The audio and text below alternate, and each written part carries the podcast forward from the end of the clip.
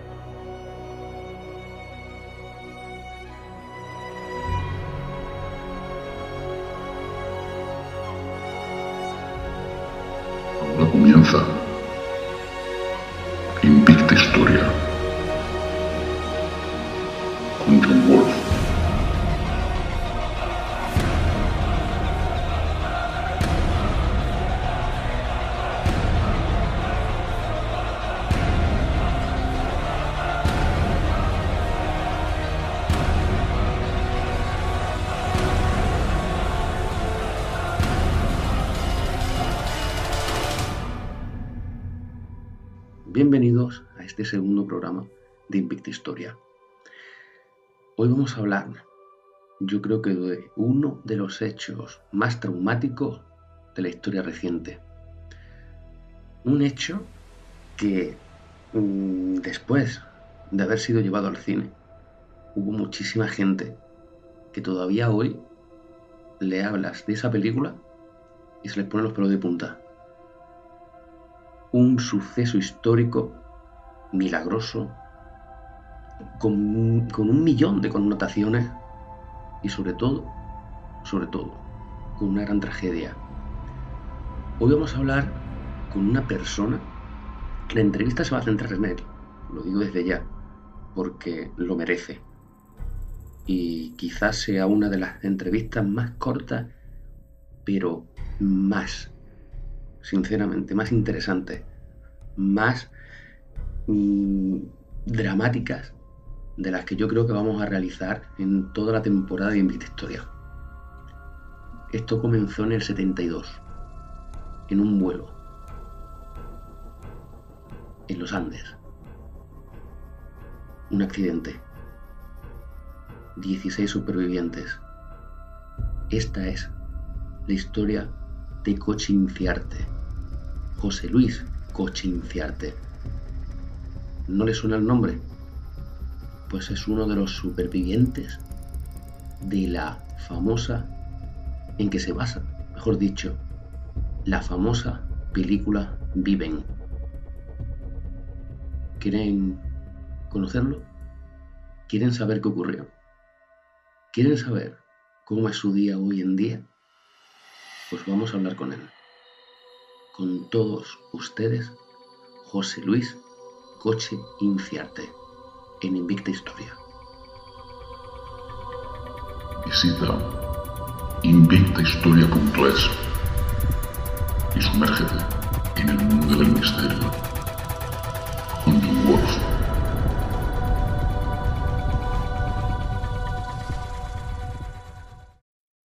Origins Producciones presenta. Le ha vendido su alma al diablo en vida. En colaboración con 3D Worldline. Porque sacar un muerto del cementerio. Un reportaje de investigación de John Wolf. Infiltrado en clanes vudú de República Dominicana y Haití. Si queremos un zombie, tenemos que ir a la República de Haití. Zombies. Bailes de espíritus. Sacrificios humanos ni se prohíbe el alcohol, ni se prohíbe el tabaco, ni se prohíbe el sacrificio humano, ni se prohíbe nada. Grabaciones con cámara oculta. Vi la señora Dolores transformarse. Próximamente en televisión. Pero el vudú es para hacer maldad. Vudú desde dentro. Y donde nació el vudú hubo que derramar mucha sangre.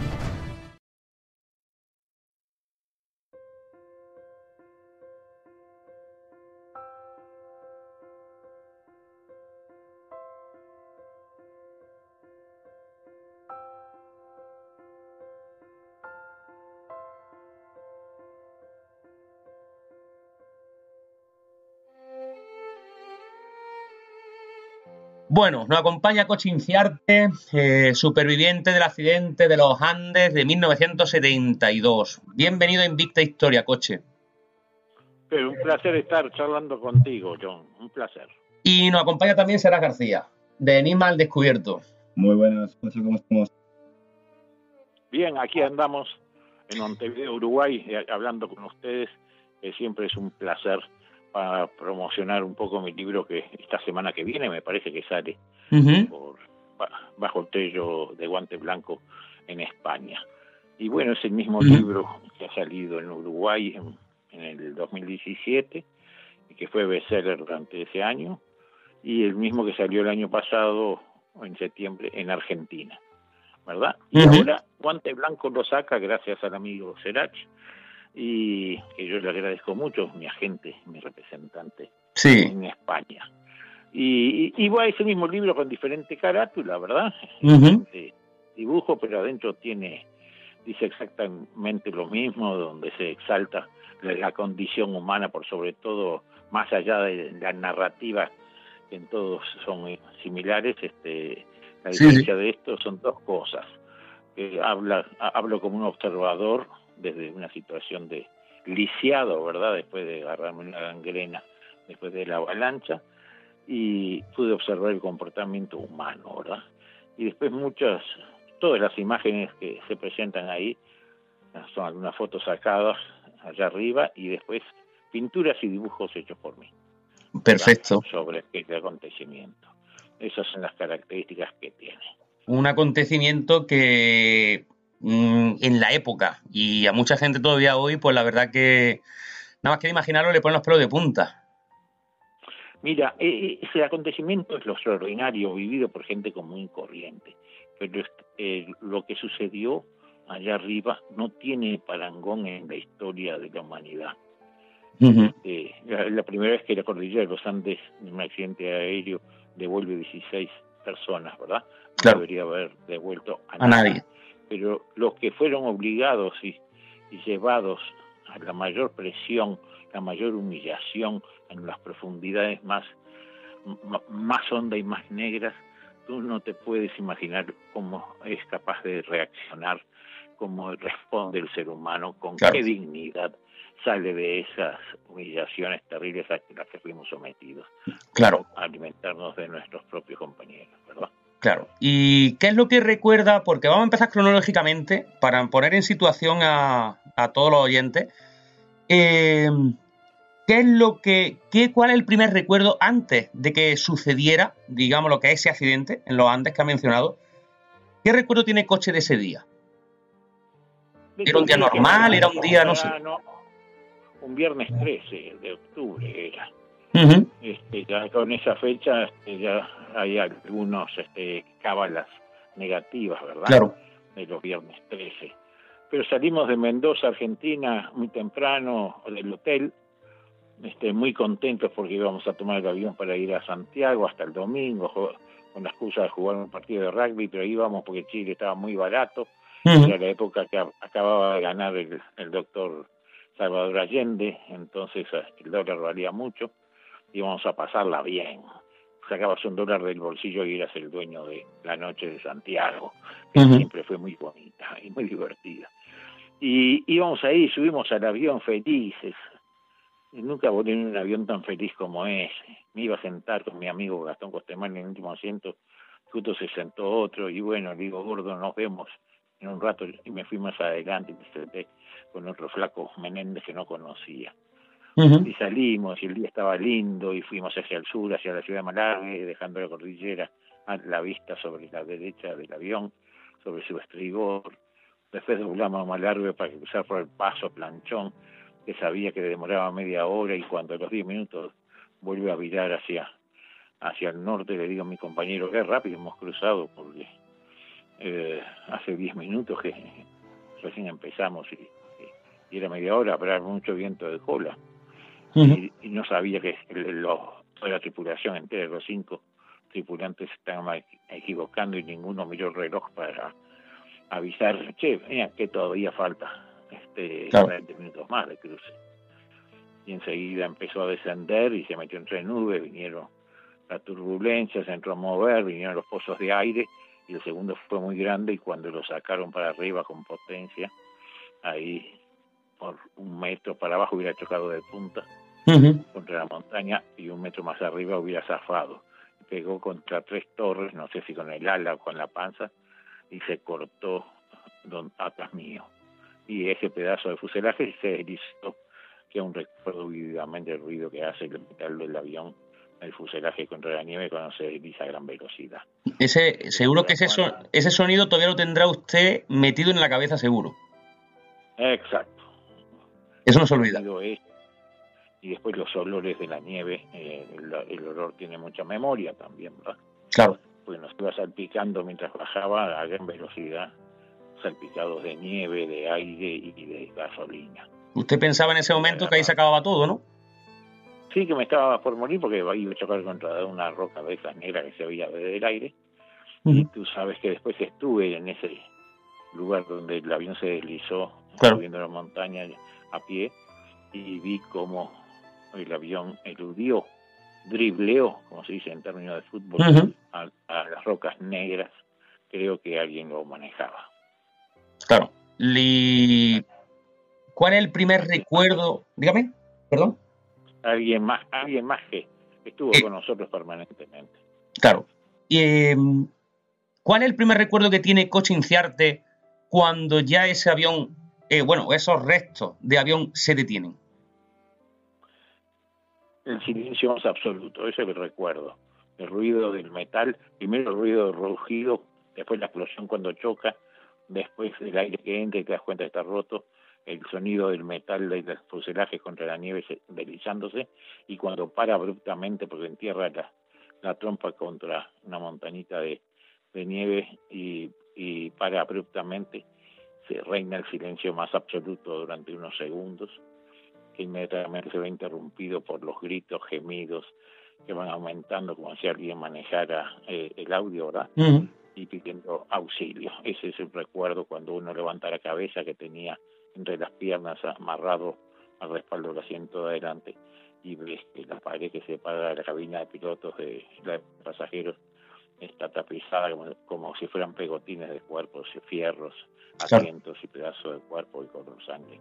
Y ahí del silencio pasas al audio más fuerte y horrible, desesperante, y no querés ver, no querés oír, y solo querés oír. Eh, coche, ¿cuántas personas iban en el avión en ese momento y en ese primer instante en el que eh, sufren ese accidente, cuántas personas son las que, eh, digamos, eh, quedan con vida? en ese momento?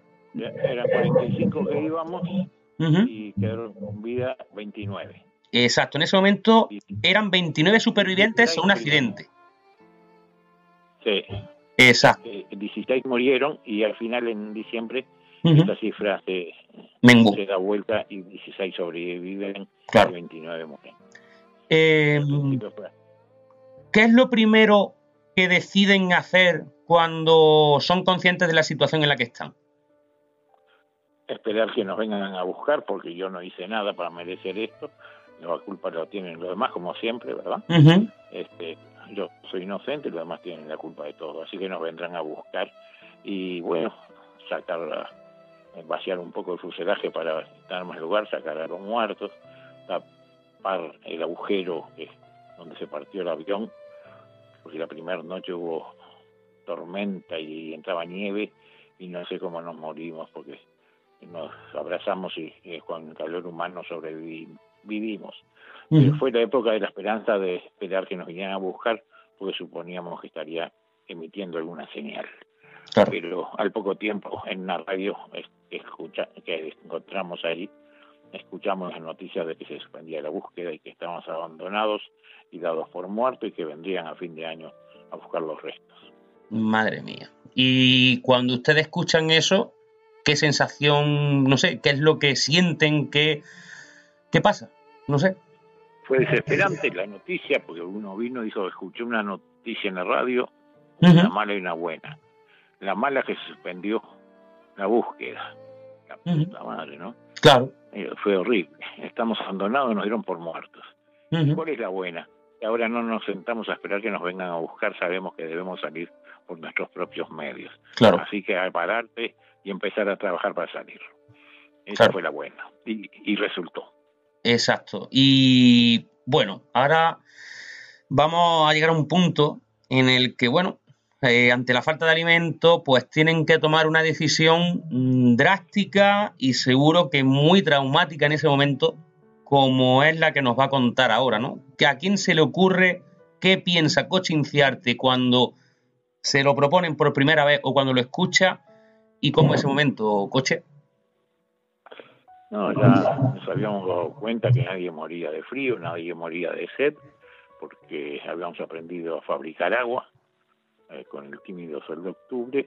Na- nadie se moría de frío porque abrazados dentro del fuselaje el calor humano no, no te dejaba congelar.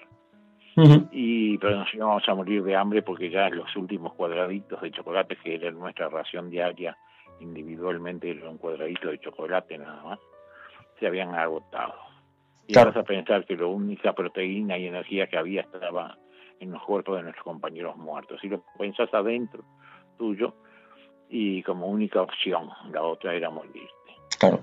y cuando lo conversás con algún amigo este de tu edad verdad y lo escuchás que él dice yo pienso lo mismo, rechazás la idea. Claro. después vas madurando la idea y cuando hacemos una asamblea general entre todos, Ujú. muchachos de 20 años hablando de que debíamos alimentarnos desde el punto de vista teológico, religioso, Claro. moral, legal y sobre todo nutricional. Claro. Hicimos un pacto, sí, yo- porque los, entre los vivos, porque los muertos no podíamos consultar, ¿verdad? Claro. De que si yo me muero, tú tomas mi cuerpo y me lo como y te alimentas de él. Y si sale de acá un día, dice a mi familia hasta cuando viví. Claro. Ese fue el pacto más honorable y del cual siento un gran orgullo de ser un hombre y de haber participado. Ese es el pacto que me llevó a decidir hacerlo.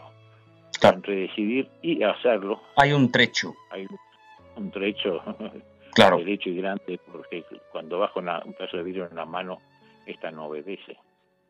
Más Mm. tarde tienes que hacer un esfuerzo titánico con la mente para obligar a tu cuerpo a que obedezca la orden que la mente este, da.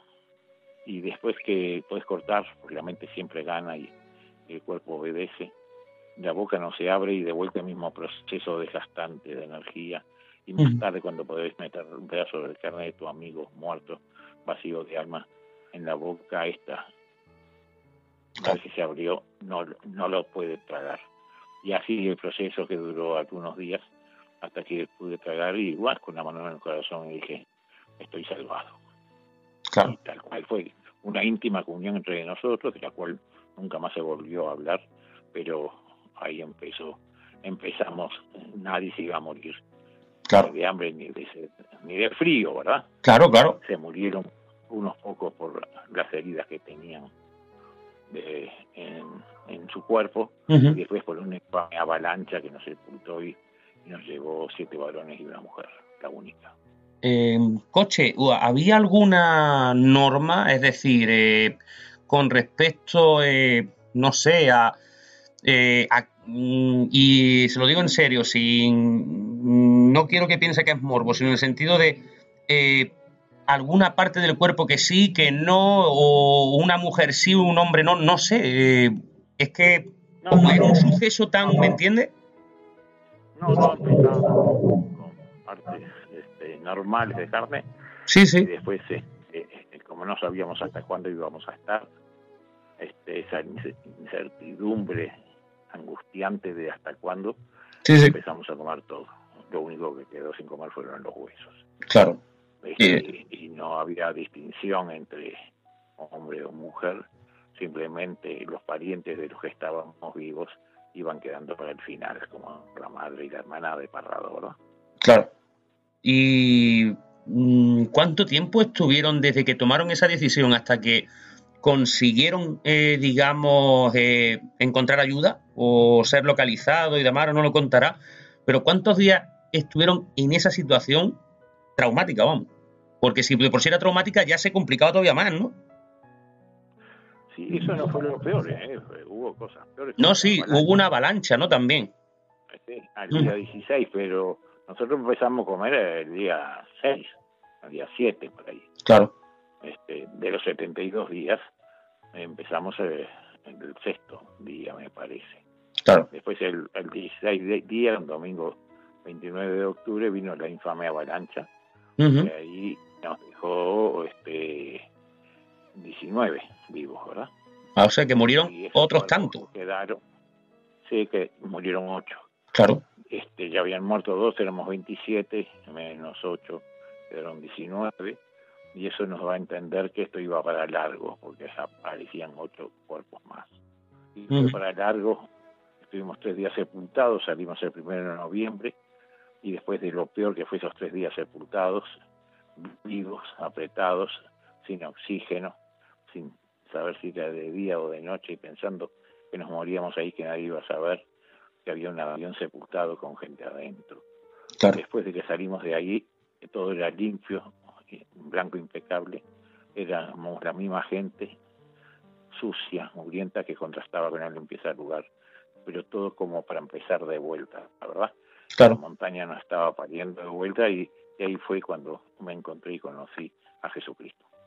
Y bueno, eh, cuando son conscientes de que si ustedes no salen a encontrar esa ayuda, ¿cómo es que se organizan eh, para, bueno, para saber a dónde dirigirse, cómo llegar, no sé? ¿Cómo es que organizan eso, esa expedición? Empezaron después, después que salimos empezó, eh, eh, a- emprendimos el mayor emprendimiento, vaya la redundancia, que hice en mi vida. Salir de ahí para con toda la estrategia, con todo el apoyo logístico, los que salieran a caminar, con el único fin que, que- que queríamos. Porque cuando estás solo en esa montaña, lo único que te hace falta es la familia. Claro. Más ya nada importa. Y lo que queríamos era volver a la familia, por eso hicimos de todo. Se eh, entró a elaborar una estrategia y unas tácticas dentro de esa estrategia de cómo salir parrado, quería volver, porque su madre y su hermana habían muerto y quería decirle a su padre que estaba vivo. Él eligió a Canesa y los Ujú. dos eligieron a Vicentín. Estuvimos todo noviembre y, y hasta el 12 de diciembre haciendo sacos de dormir, dándole a los tres expedicionarios los mejores lugares, nos rotaban en las noches siempre los lugares más calientes, la mejor ropa y comían sin ninguna limitación, totalmente ad libitum, ¿verdad? Sí, sí. Pedimos todo. Y, y algunos querían salir hacia el este porque era embajada, hacia Argentina, el piloto había dicho que habíamos pasado Curicó y al fin y al cabo Parrado era el que decidía para dónde quería ir y dijo el oeste está donde se pone el sol, ahí está el océano Pacífico, Claro. Chile es muy angosto, así que vamos a caminar para el oeste a la puesta del sol. Y empezaron a subir las montañas el 12 de diciembre de 1972, durante tres días los vi subir. Y, al, y, al- y en la mañana del 22 de diciembre escuchamos en la radio que los habían encontrado y que ya venían los helicópteros. Fue un momento muy feliz. Claro, me imagino que ese momento fue, wow, ¿no? Un- una sensación increíble. Sí, después de todo noviembre y 12 días de diciembre haciendo y produciendo, sacrificándonos todos por los tres expedicionarios Claro, y ibas perdiendo peso y, y tu pila, tu batería de vida se iba agotando, ¿verdad? claro. Eh, cuando salieron vi- empezaron los 10 días más angustiantes de mi vida. Claro. Dos días antes de que yo me muriera este, apareció Parrado y Canesa. Claro. Y, tra- y trajo, Parrado se subió a un helicóptero y nos encontró. En esa inmensidad blanca nos encontró Parrado. Ese fue otro milagro. Y aquí estamos.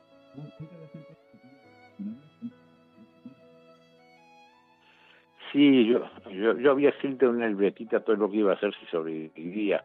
Y, te juro que ya lo hice, ¿no? Y me dieron muchas más cosas, porque nunca puse que iba a ser abuelo. Sin embargo, tengo ocho nietos. Wow. Pero ya cuando ellos salieron a caminar, por momentos yo pensaba que llegaban y por momentos no, porque las posibilidades y probabilidades de que no tuviera éxito eran muy grandes. Entonces yo escribí en la libretita que si no llegaban el viernes 22, bueno, era, eh, hacía 10 días que habían salido a caminar y la comida que tenían daba eso, Claro, que yo le iba a dar dos días más, o sea, hasta el domingo 24 de diciembre, en la, Claro. la Nochebuena, la Nochebuena. y ahí me iba a dejar morir. Entonces poner la fecha de caducidad de tu vida me daba una tranquilidad muy grande, pues sabía que ese domingo 24 de diciembre iba a dejar de sufrir. La Claro. incertidumbre se, se terminaba y comenzaba una certeza. Ahí se acababa el sufrimiento. Y cuando ya por fin, no apareció, apareció antes parado con el helicóptero. gracias a Dios, Y gracias a Dios y, y- y me sacó. Y me permitió hacer una vida familiar estupenda. Y bueno, cuando ya por fin eh, son rescatados, eh, que llegan, a, eh, si no me equivoco, a Chile, ¿verdad? Eh, ¿Qué siente Cochinciarte de recordar lo que ha pasado ahí arriba? Ya no solo el hecho de, sino ese accidente, ver que lo ha conseguido, eh, tantos días, 72 días allí arriba, eh, sea como sea, ha conseguido sobrevivir. ¿Qué es lo que siente en ese momento? ¿Se derrumba? Eh, ¿Grita? ¿Llora? ¿Qué hace Cochinciarte? No, ya cuando esperamos toda la mañana en los helicópteros, llegamos desde las 7 de la mañana, estuvimos esperando, llegaron cerca de la una, cuando había turbulencia y viento, fue muy peligroso el rescate, pero cuando me bajé del helicóptero en un lugar llamado Los Maitenes, donde había pasto y en verde, ahí terminó el sufrimiento, terminó la tragedia y empezó la vida. Iba a encontrarme con la familia, que era lo que más quería, ¿verdad? Claro, lo único que deseaba y me iba a encontrar con ellos y se pasó de en un instante al bajar del helicóptero del dolor de la tragedia a, a la felicidad del reencuentro. Pero recordaba ah, viendo del helicóptero el avión que quedaba cada vez más chiquito lo que había sufrido ahí. Los amigos que había perdido verdad claro, y lo y la presión en cuerpo, alma y mente a que fuimos sometidos en forma continua y simultánea, ¿verdad? Permanentemente, sin un segundo de paz, durante 72 días, y que ahora había visto cómo el hombre es capaz de responder con una dignidad y un honor y un orgullo que me enorgullecía de pertenecer, de ser un hombre, ¿verdad? claro. Lo sigo pensando hoy. Y fue la felicidad más grande ver a otra gente que te ofrecía cigarrillos, te ofrecía comida, entrar en un hospital y entrar en una cama blanca, claro. ¿verdad? Y que venga un doctor a verte la pierna que te habías operado de la gangrena y, y- y que te pregunta qué fue lo último que comiste. Y yo había comido un chocolate que un soldado me dio este, en, el, en el helicóptero y, y pues sabía a qué se refería y le dije y él siguió trabajando como si nada, pero después años después me, me dijo que casi se desmaya y me Claro. ¿verdad?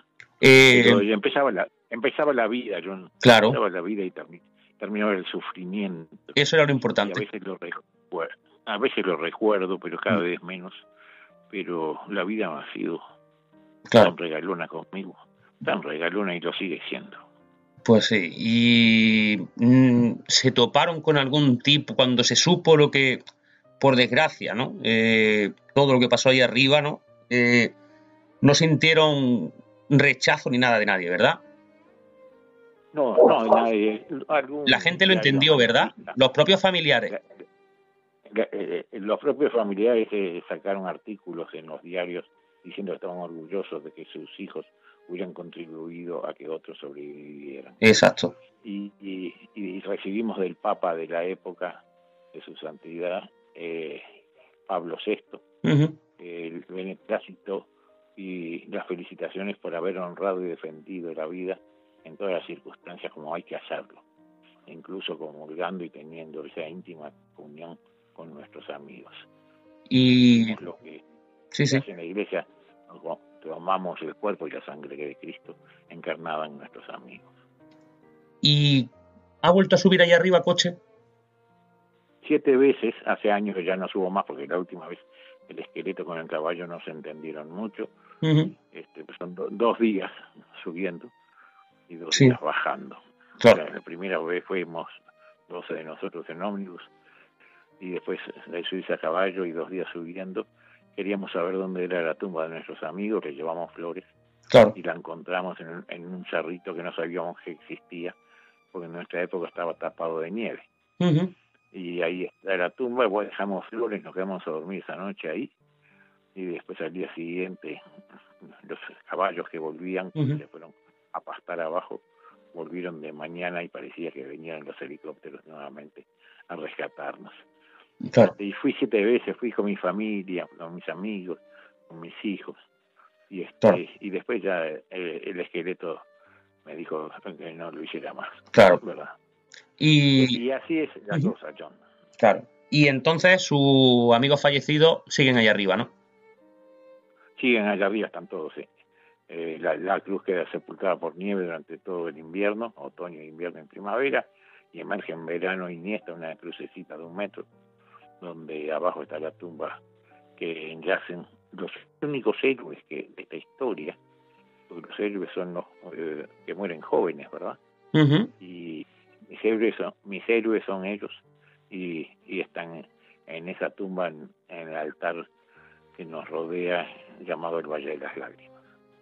Perfecto. Bueno, pues yo ahora quiero que será, que sé que le conoce muchísimo, eh, mutuamente. Yo quiero que ahora sea él el que le haga un par de preguntas que él crea que los lectores y los, eh, los próximos lectores de su libro y también los oyentes del programa mm, deberían por lo menos conocer o por lo menos saborear, aunque luego lo mastiquen bien con el libro, pero por lo menos que lo conozcan. Él sabe perfectamente to- todas las respuestas. Pues por eso. Puede dar. A ver, yo quiero que por favor que nos cuentes esta anécdota del caramelo de dulce de leche. Esa vez. No, una vuelta a Liliana Metor, la única mujer que había quedado este, viva, de una avalancha en el día 16 de nuestra estadía allá. Y era una mujer que tenía mucho más de aquello que a muchos hombres nos falta. ujú, No, no quería recibir prebendas, salvo un, un toilet que le hicimos para sus intimidades. Ujú. Pero de noche, cuando rotábamos, ella rotaba como cualquiera y esa noche le tocaba un lugar muy horrible. Y yo le insistí que cambiar con el mío y al final accedió. Y bueno, yo dormí parado como un caballo porque no podía dónde sentarme, exponiendo mi cuerpo a, a todo el frío. Claro. Y en los estantes de arriba del avión, no son como ahora que están cerrados, no están abiertos como los de un bus, tocando de noche encontré tres caramelos y los fui abriendo de a poco sin hacer ruido para que nadie se diera cuenta. Demoré más de una hora con cada uno entre abrirlo y comerlo. Claro. Eran de dulce de leche. Y, y al final me comí los tres, y, pero es- me, me quedé con una sensación de, de haber hecho algo malo porque Claro. nosotros compartíamos todo. Lo conté 30 años después, pero yo le había dado eh, el lugar bueno a, a Liliana y, y este fue el premio que me vino. Claro. Lo consideré así, que cuando vos tirás y das buenas ondas o buenas acciones, te vuelve bueno. Cuando tirás malo, Claro. te vuelve malo. Exacto. Y, y, y, y es así, ¿verdad, Seracho? Correcto, correcto. Y, y luego también, Coche, hay que decir que Memorias de los Andes es un libro que está escrito desde el corazón y que no solamente es el centrarnos en el accidente, sino que el lector va a poder encontrar todo lo sucedido durante muchísimo tiempo. Vamos a conocer a, a ese coche de joven cuando, cuando iba con, con su padre en el tambo con la leche y demás. Y sobre todo nos vamos a encontrar como después de toda esta historia y de todo este suceso, un nuevo coche donde, donde entre tantas cosas habían que hacer cosas nuevas en la vida y una era casarse, tener hijos y sobre todo escribir un libro. Sí, sí, sí, sí, estuve 30 años formando una familia. Cuando vine me casé a los ocho meses porque quería formar mi propia familia. Ujú, Tantas veces pensé que nunca tendría. Y me casé y tuve un hijo a los, al año siguiente de casado y bueno, eso fue más fuerte que ver los helicópteros el día que me rescataron cuando nació mi primer hijo. Después vivimos en el campo, durante 30 años criando los hijos, trabajando fuerte como cualquier hijo vecino, ¿verdad? En el 2002 sonó como un clic, no sé, me hice amigo de la Fuerza Aérea Uruguaya eh, y, em- y dije que lo único que tengo de diferencia con la gente muy corriente como yo son aquellos 72 días, que era una alícuota aparte en, en los 70 años que tengo ahora, ¿no? Claro. Pero que fueron tan intensos y que tenía que compartir esta historia, este cuento, porque tiene está lleno de valores y, y del comportamiento humano, comportamiento con orgullo, con honor, con misericordia y sobre todo con amor en el comportamiento humano. Tenía que transmitirlo y compartir con el resto de los hombres lo que es la condición humana en, extremos realmente duros, cómo es capaz de comportarse el hombre, ¿verdad? Que hoy día están tan eh, subvaluados esos valores, volverlos a rescatar y, y ofrecérselos. Antes lo hacía a través de conferencias o charlas que hacía por todo el mundo en varios idiomas y hoy lo que dejo ya ese es el libro que es un, un compendio de todo lo que pienso, de todo lo que hablé en las charlas y, de, y, que es verdad. No hay nada que, que falte, nada que esté de más, sino que es todo verdad salido del corazón y escrito como uno lo habla. No soy no es una obra literaria sino es un libro este de, que cuenta algo imposible de lograr y que sin embargo haciéndolo inimaginable se ha logrado. Entonces estoy muy orgulloso de dejar ese legado verdad claro. Este, he plantado árboles he tenido hijos y bueno y he escrito ese libro en, Uruguay en Argentina y, y ahora en la madre patria España. En España. Me siento feliz por eso. Pues será, cuéntale a los oyentes cuándo pueden adquirir el libro de coche, título y, editorial. Sí, te digo. La editorial es de Guante Blanco, se llama. El libro de Guante Blanco. Lo pueden adquirir aparentemente a partir de la semana que viene en las librerías. Esto sale en Alicante, me parece, de aquí en las librerías y en, sea Madrid, Barcelona, en la corte inglés, y si no está, eh, que, la librería lo pida a guante blanco y que le mande este, algunos cientos de libros. Que la gente vaya pidiéndolo porque yo pregunto no si le gustó, sino si le hace bien, si le hizo bien. Y parece que la gente le hace bien ese libro, que es merecedor de ser leído. Porque es que es una historia de una superación increíble. Así que es normal. Increíble. Claro, es que... va a ser bien a la gente que lo lea. Yo no recuerdo ahora mismo una historia similar, sinceramente. No, este, eh, no hay parangón en la historia del ser humano como eh, eh, esta historia, que es lo extraordinario que tiene, pero vivida por gente común y corriente como nosotros. Nosotros no somos ningunos héroes, los héroes están en la tumba del Valle de los Águilas. Pues, coche, de verdad, muchísimas gracias por habernos atendido, por habernos... Bueno, a mí ponerme los pelos de punta, sinceramente, porque escucharle a usted cómo ha relatado todo... Dígame. Ya, nos vamos a conocer, John, cuando vaya por allá. Sí, por supuesto. Ya estoy aquí con Será tratando de que vayamos para Valencia, porque vamos, si de algo tengo que ganar ahora mismo de darle un abrazo, pero vamos, increíble. Lo, lo haremos allá. Por supuesto, pues será. Si no tienes nada más. Contigo. Igualmente, coche. Un placer hablar contigo, John, y, y a Serach le mando un beso a Lula. Igualmente. estamos viendo prontito. Igualmente, otro para Sole, ¿vale? Y recuerde, que, y recuerde que además desde Valencia tenemos pendiente Uruguay. Sí, señor. Así que eso no se olvide, ¿eh? Cuando quiera. Muchísimas gracias, coche. Buenas noches. Un, un abrazo grande para ustedes. Un abrazo. Chao. Gracias. Visita invictahistoria.es y sumérgete en el mundo del misterio con John Wolf.